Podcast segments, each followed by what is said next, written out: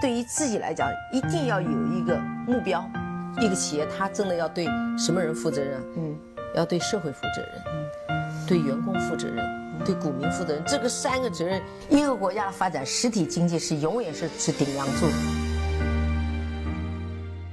各位好啊，给你一个真实生动的格力电器，我们给的比你要的多。昨天下午啊，停牌的格力呢，终于发出了它停牌之后的第一份公告，那也是把它整个前面要。转让股份的这些事情呢，做了一个相对比较清晰的说明。那基本上有三大看点。第一个呢是珠海国资委要把它十八点二的股份，其中的百分之十五要转让出去，这是第一个看点。第二个呢是公开征集接手方，那这样的话它会有更多的可能性。现在是谁还不知道，那要报国资委去批。第三个呢，整个它转让百分之十五之后呢，它整个手里面的股份呢就只有百分之三左右了。那按照它二零一八年格力的季报呢显示，百分之三呢就是和正金的持股的比例差不多。那排在上面的呢还有河北的金海担保，那就是呃经销商组成的这样的一个持股的队伍。那还有香港的中央结算公司，就是我们所说的就是北上的。港资买的这样的一些股份，那这百分之十五的股份将会转让给谁？那现在来看还没有一个特别的定论。那我们也不去猜测，我们先去给大家听一个节目。这是前面几天在呃海南的博鳌论坛上面有一个对话节目，专门讲的是各种形态的企业在国家发展和改革开放的时候各自扮演的什么样的一个。位置，那其中呢，请到了很多重量级的嘉宾。首先，我们讲一个比较熟悉的李道葵。李道葵呢是清华的经济学的教授，那他也是中央经济委员会的委员，也是我们的一个智囊。还有呢，就是肖亚庆，肖亚庆呢是国资委的主任，也是非常重量级的人物。另外一个呢是王慧生，王慧生呢是国家开发投资公司的董事长，都是非常重量级的人物。那么当然还有董明珠，董明珠呢在整个访谈的期间呢是妥妥的坐在 C 位啊，让我们也不禁联想到这个节目是不是专门为格力度身定做的？其中也很大的篇幅讲到了混改。董明珠呢其实也非常的守口如瓶，他也完全没有提到格力这次的混改的事情。那。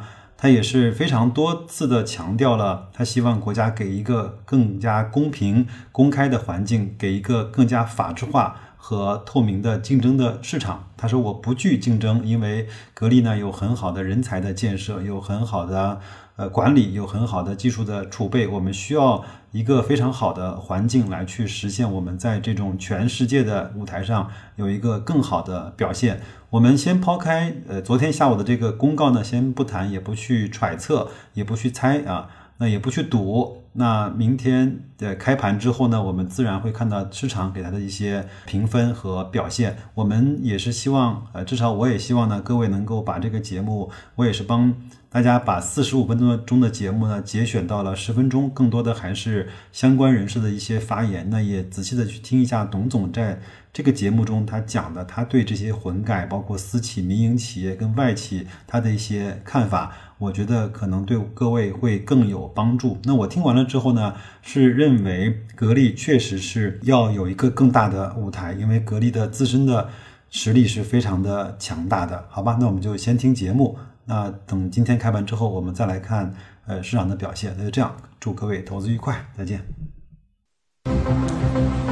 大家好，欢迎各位准时收看我们今天的节目。这期对话呢，我们继续为大家呈现的是来自博鳌亚洲论坛的声音。今年博鳌亚洲论坛的主题是共同命运、共同行动、共同发展。毫无疑问，企业正是编织共同命运、共同行动、共同发展篇章当中重要的参与者和见证者。回看中国四十多年的改革开放进程，一直在改革和创新的道路上攻坚克难的国企，奠定了中国经济的实力基础；从小到大星火燎原的民营企业，为中国经济贡献了源源不断的活力和智慧。而随着对外开放的大门打开，而进入中国的外企，给我们带来了流动的资本、经验以及国际视野。应该说，正是这三种力量共同交织，推动着中国经济的稳步向前。当中国经济的发展步入到了一个全新的时代，当我们对外开放的大门越开越大，当国企深化改革进一步推进的过程当中，不同的企业之间，他们构筑了怎样全新的合作空间？未来他们如何共同行动，去谋求更多的共同发展呢？让我们一同开启今天的对话。董总问您一个问题：是呃没来得及做完这道题呢，就交卷了，还是这个题目你觉得不太符合您的胃口？我没办法打这个勾。没法确定对，如果在二零零二年的时候，那时候我们是完全是一个国有控股的企业，嗯，占到了百分之五十八。但是我又认为我又不是个国有企业，因为我完全是一个充分市场竞争的企业，我们以市场为导向的啊经营，所以你现在叫我选择，我一个都没有选。对，我觉得任何一个跟我都没有关系。嗯，我的关系是在于我们企业在经营过程当中，就努力怎么样把自己企业打造成一个优秀的企业。嗯嗯，就我就靠市场上打出来的。嗯，这就是市场化给我们带来的企业的活力。我猜董明珠你是会选行业而不选企业，她一定要选那些竞争很激烈的，在那种啊红海里面杀出一条路。应该这样说，我觉得，呃，李老师算是知音吧。你这句话让坐在中间的严总很尴尬嘛？他觉得好像你俩得换个位置更更合适一点。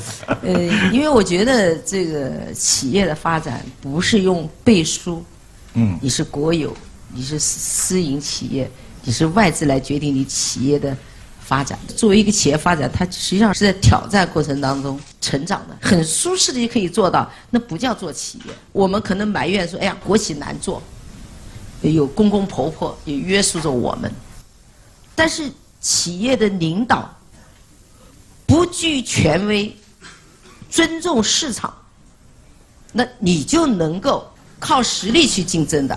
我跟董小姐的这个观点一样，嗯，就是你做企业还是他讲这个市场。那我们先看看您手中的这个答题板上的答案好不好？没写，我还没跟他写。啊，又一个知音出现了哈哎，。又一个知音。呃，接下来就是本场的知音大 PK 时间。我年龄比较大，这个比较年轻一点儿啊。李知音比较年轻，智慧比年轻更重要。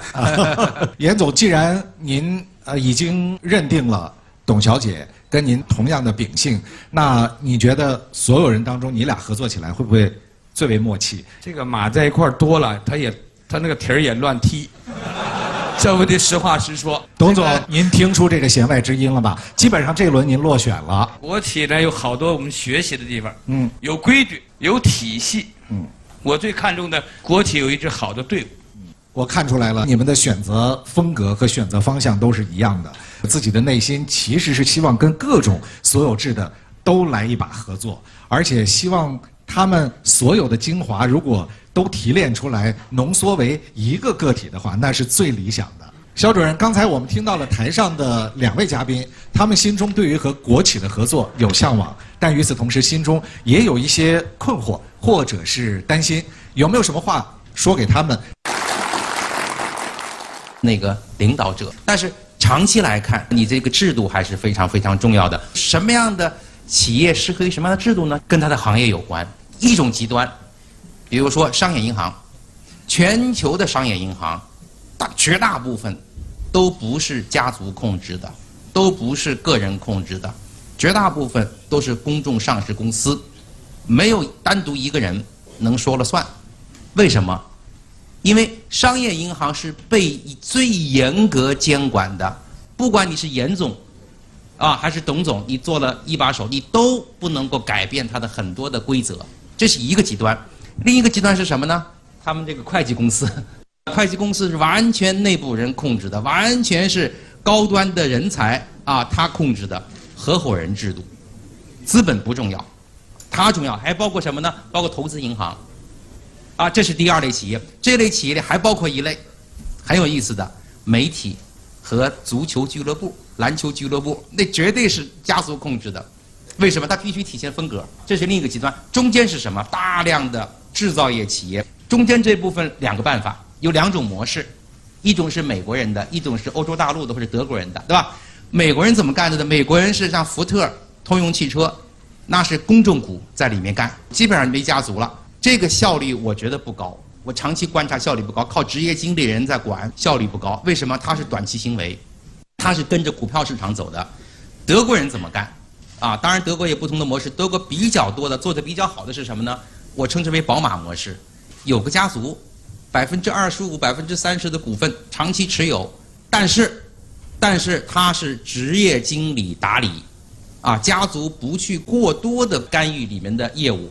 但是战略决策一定要管，剩下来的股份社会公众持有。我的思索是说，你一定要跟行业要挂钩。所以未来的国有企业的改革，我建议要从这个视角去思考问题，而不是简单的说哎呀，我们搞搞搞搞搞混改啦，还是说是搞国有独资了。肖主任就是这个意思，是吧？一混则混，一独则独。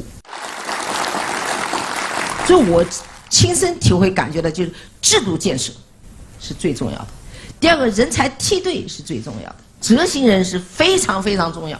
我们有时候往往有些东西推不动，是因为执行力不够。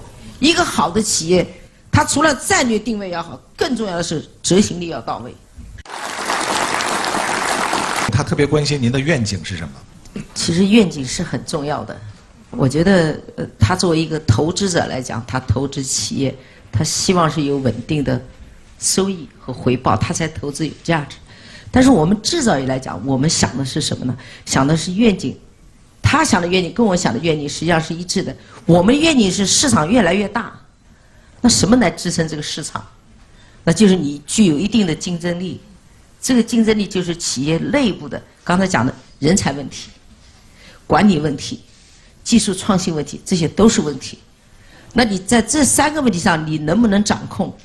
就非常重要，因为我们是等于是他投资我，他是要投资回报，而我是要市场回报，我必须要把它做大，啊，必须要把它做强，这是第一点。第二点，刚才我非常同意那个李老师刚才讲的这个观点，就是我们现在不是说国企混改就可以就成功了，或者说民企就可以做成功，我觉得这都是背书，关键是企业的文化建设，第二个就是外部的环境一定要法治化。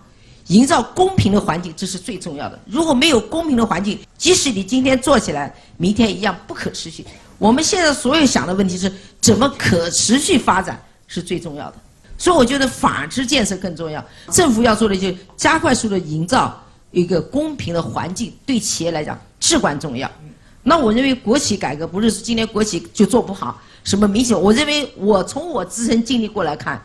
绝对不是因为它的背景，这个企业没有做好，而是这个企业的架构和他自己内部的管理体系没有建好，而让企业做不好。我觉得我更愿意就是把当下就是国企改革这个工作，怎么样把它推动到成为一个市场化，就是这个市场化，这个企业无论它背景什么样，都能为国家的发展建设起到积极向上的作用，这个混改就成功了。我觉得。我们今天坐在这讨论，这个混合改，实际上这是一个时代的进步。我们回头看改革开放这四十年的变化，我们取得了无数的成绩，但是就是因为有了成绩，我们才看到我们的短板。所以这次混改，我觉得是我们国家希望通过这个混改，更加具有这个市场化。所以我觉得要想实实现市场化，在混改的同时，要加快速度法治化。